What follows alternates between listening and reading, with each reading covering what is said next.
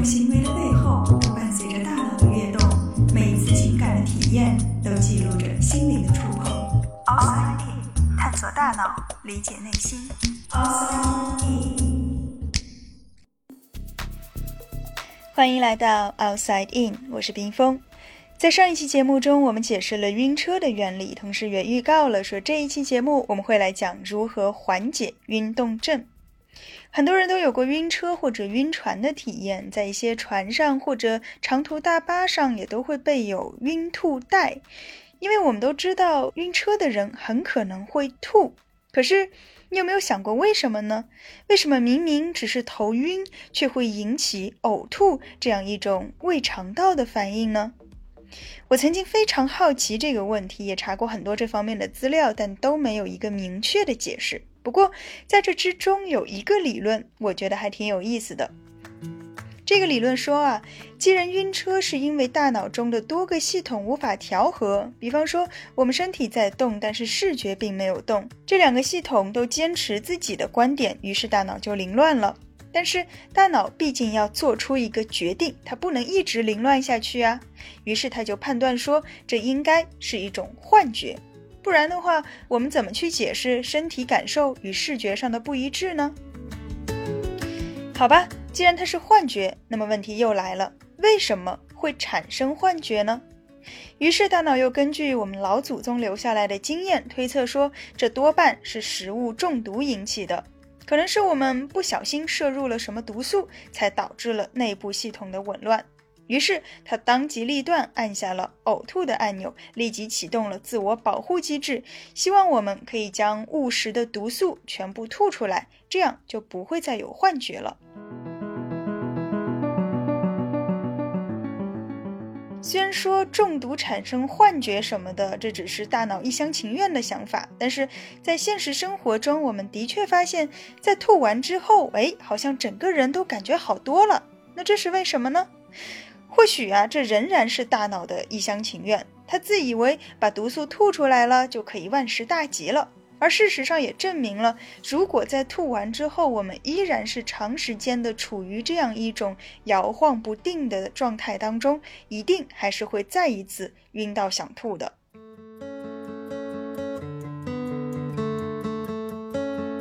虽然中毒说它听起来很有道理，并且也能够自圆其说，但是我还是有一点不明白的是，为什么就算我晕得特别难受，也没有一次吐过呢？而且相比于脑袋里的这种难受，胃里的感觉好像真的算不上什么。对于像我这种为什么明明已经晕得很厉害却始终不吐的人，其实我自己也很疑惑。如果有知道答案的小伙伴，一定要来告诉我其中的道理，帮我解开这个谜团，万分感谢。那在上一期节目中呢，我们也提到说，晕车它并不是平衡系统不好的表现，相反，只有平衡系统非常灵敏的人，他才会晕。这其实也是有依据的，因为像那些前庭功能受损的病人，比如说眩晕症的病人，他们是绝对不会晕车的。不管你再怎么晃，他们都不会觉得晕。那从这一点，我们也可以知道，前庭功能良好是晕车的必备条件之一。虽然晕车代表了你前庭功能良好，这多少给晕车的人一点安慰，但毕竟这种体验实在是太糟糕了。那么有没有办法可以缓解晕车的症状呢？那根据我多年来的晕车经验，我认为最好的办法就是睡觉。道理也很简单，在之前关于睡眠的节目中，我们也讲到过，当我们睡着的时候，大脑中各个系统的整体活跃度都会降低，那每个部门都不那么敏感的时候，矛盾也就不会那么明显了。除此之外，闭上眼睛也不失为是一个好方法。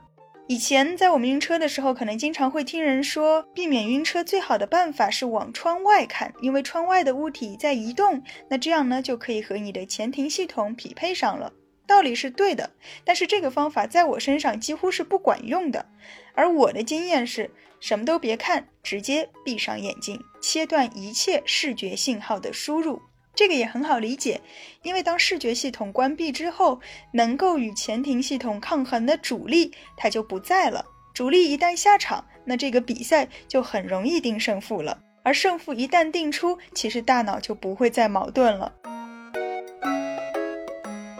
顺便再提一句，很多晕车的人，他们可能会去吃晕车药，但是晕车药对于我来说也并不起什么作用。目前的晕车药通常有两种，一种是镇定的，另外一种是止吐的。因为我自己是只晕不吐的，对边上的人或者对于环境也不会造成什么不良的影响，所以通常我是不会去吃药的。但我其实也尝试过吃晕车药，因为有时候晕的实在太难受了，也会想，如果我提前吃一颗晕车药，会不会就不那么晕了呢？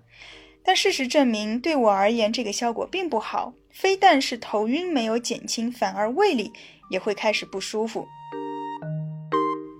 我们知道，一般的晕车药都会要求在上车前半小时服用，因为当你一旦已经开始晕了之后，再吃晕车药，那吃下去的这个药片很有可能就被大脑判定为是导致幻觉的这个毒物了，所以它能起到的效果也就只有催吐了。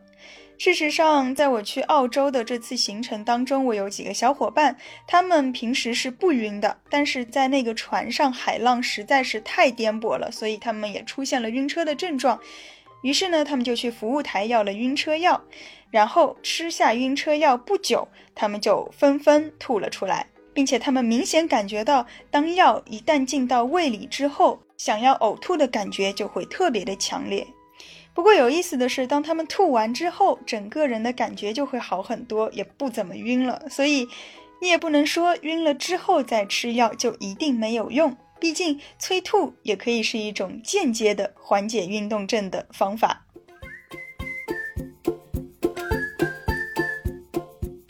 那除了睡觉和闭眼，还有一个方法，我不知道是只对我自己管用，还是对大部分人都管用，那就是把身体侧过来。比方说，车子在一段非常扭曲的弯道上开，在向心力的作用下，我们的身体就会剧烈的左右摇摆。那这个时候，我就会把身体侧过来，让自己前后摇摆，感觉会好一些。我在其他地方没有看到过类似的方法，所以不知道它是否具有普适性。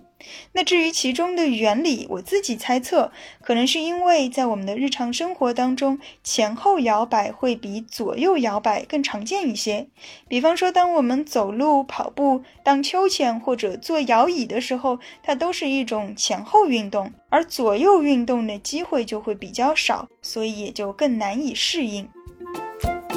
按照这个理论的话，把身体侧过来只适用于开山路。如果是堵车的那种，它本身就是前后摇摆的，那侧过身来，理论上应该会更难受一些。当然，这只是我自己猜测的理论，我们也可以在日后测试一下，看看是不是这样。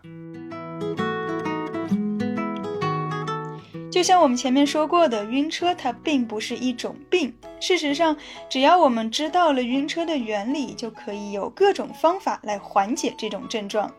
如果大家有什么其他好的方法，也可以一同来分享。另外，除了晕车、晕船，还有一些人他们会晕 3D 电影或者晕 3D 游戏。其实，3D 晕眩也是包含在晕动症里面的一部分，所以说它们的原理基本上是一样的。不过要具体来说，晕三 D 和晕车它又并不是同一回事，它们之间还是有一些不同的地方。而且很多晕三 D 的人，他们并不晕车，而晕车的人反而可能不会晕三 D，这又是为什么呢？今天没有时间了，我们下期节目再接着说吧。